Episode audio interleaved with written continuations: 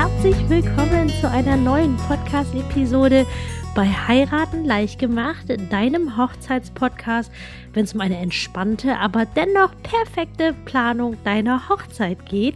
Und die heutige Episode ist für dich, wenn ihr standesamtlich heiraten wollt, aber du keine Lust auf den ganzen nervigen Papierkram hast.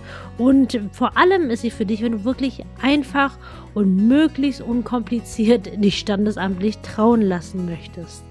Bevor es losgeht, ähm, möchte ich noch mal kurz darauf hinweisen, falls du sie noch nicht kennst, möchte ich dir von Herzen meine ultimative Checkliste ans Herz legen. Sie ist kostenfrei für dich und ich packe dir den Link zum Download in die Show Notes. Sie ist wirklich sehr, sehr hilfreich. Und ja, ich freue mich einfach, dass du mit dabei bist, falls du es noch nicht kennen sollten. Mein Name ist Kim, ich bin seit sehr, sehr langer Zeit Hochzeitsplanerin und hier in diesem Podcast teile ich eben mein ganzes Wissen, meine besten Tipps und Tricks mit dir.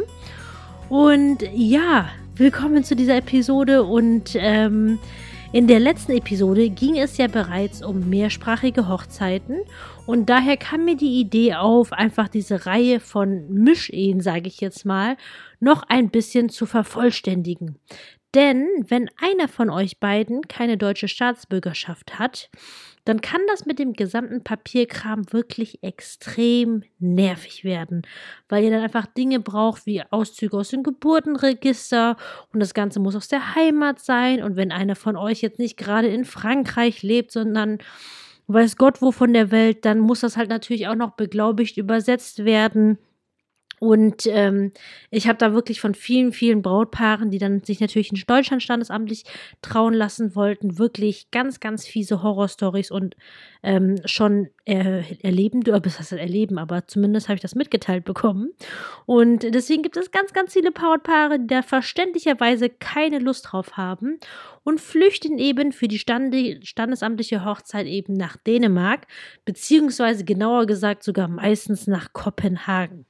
Und das große Plus an dieser ganzen Geschichte ist, es ist nicht nur so, dass man sich wirklich extrem viel Zeit und Aufwand spart, sondern Kopenhagen ist natürlich auch wirklich eine tolle Stadt und dementsprechend eine Reise wert. Und damit hat man quasi zwei Fliegen mit einer Klappe geschlagen, dass man nicht nur sich standesamtlich trauen lässt, beziehungsweise sogar drei Fliegen, ähm, dahingehend ganz viel ähm, Zeit gespart hat, aber man hat dann noch so eine Art Mini-Destination Wedding.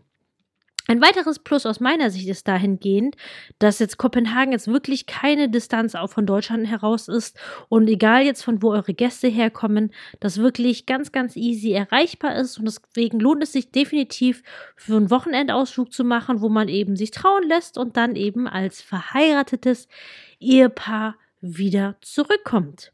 Das einfach mal so als übergeordneten Gedanken. Und wenn du dir jetzt auch denkst, so, Mensch, das hört sich jetzt aber spannend an, dann ist das wirklich echt easy peasy, wenn das Ganze erfolgt online. Ähm, dazu müsstest du einfach nur auf die Webseite der sogenannten Familienrechtsbehörde gehen. Ich packe dir den Link dafür natürlich in die Show Notes rein. Und das Wunderschöne ist wirklich, dass der komplette Prozess der Anmeldung zur Eheschließung wirklich online sich erledigen lässt und das Ganze ist wirklich super entspannt.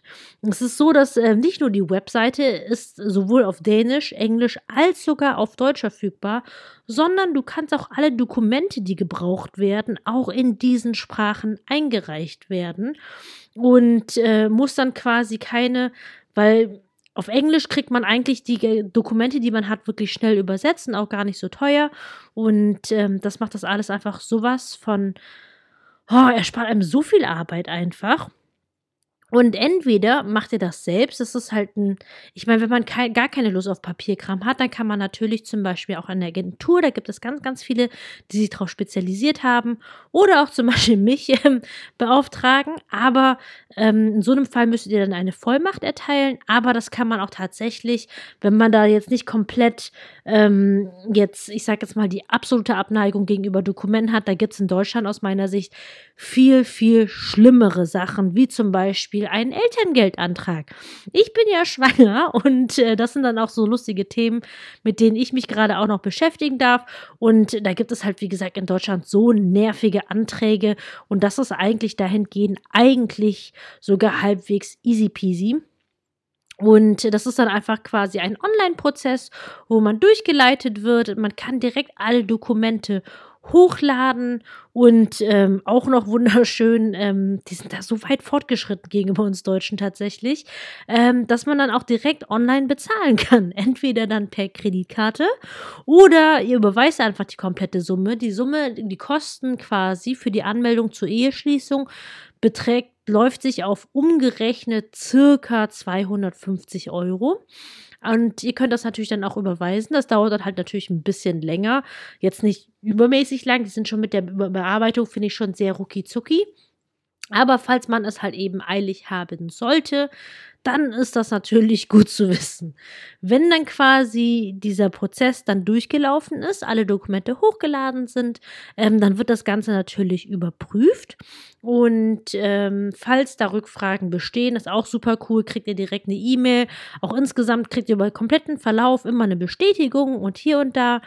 Und ähm, falls Rückfragen bestehen, dann kriegt ihr eben nochmal eine E-Mail und könnt dann, zum Beispiel hatte ich jetzt mal den Fall, dass ein Perso nicht hochauflösend genug war, was ich ehrlich gesagt nicht verstanden habe.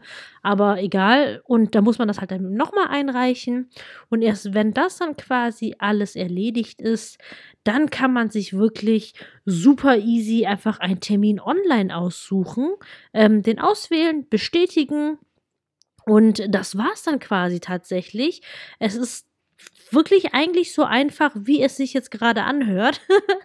und äh, manchmal sind tatsächlich auch kurzfristig Termine frei, falls ihr jetzt sehr spontan entschlossen seid oder eben zum Beispiel ähm, es entsprechend eilig habt.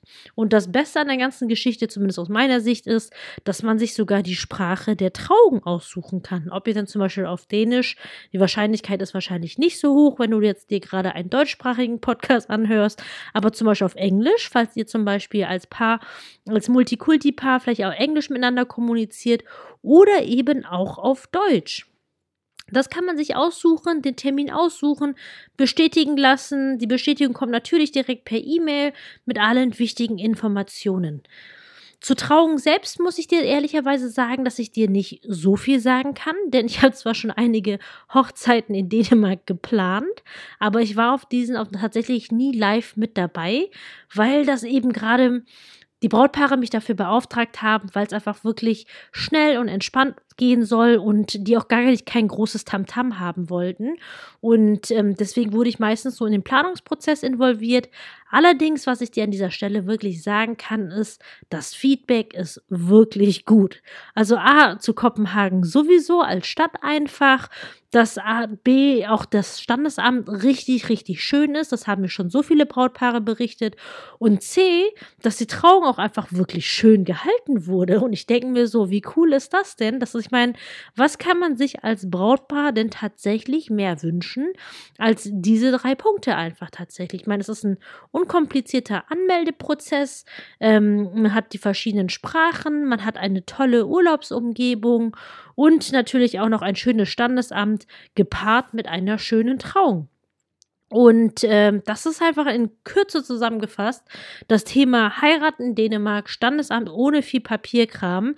Ich finde, es ist halt wirklich ähm, eine gute Option für Paare, die eben zum Beispiel nicht beide eine deutsche Staatsbürgerschaft haben, sondern wirklich teilweise echt durch die Hölle gehen müssen aufgrund von irgendwelchen Papieren.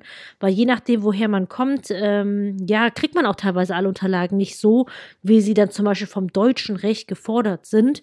Und ähm, deswegen ist das wirklich eine super Alternative und ich hoffe, ich konnte dir in dieser kleinen Quickie-Episode einen Einblick dahingehend geben, wie eben so eine Hochzeit, eine standesamtliche Trauung in Dänemark aussehen kann.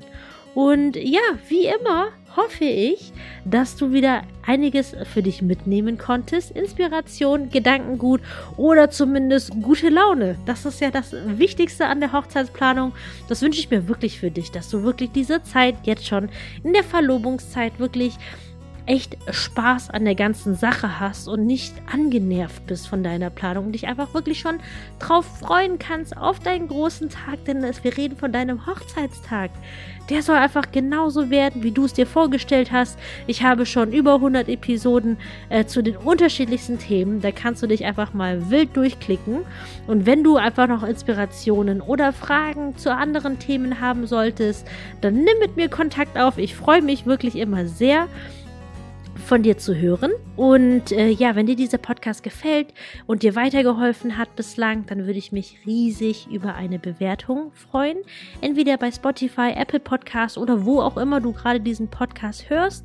Ich danke dir wie immer vielmals fürs Zuhören. Ich wünsche dir erstmal eine wunderschöne Woche und ja, pass auf dich auf, lass es dir gut gehen und ich sage wie immer, bis dahin, deine Kim.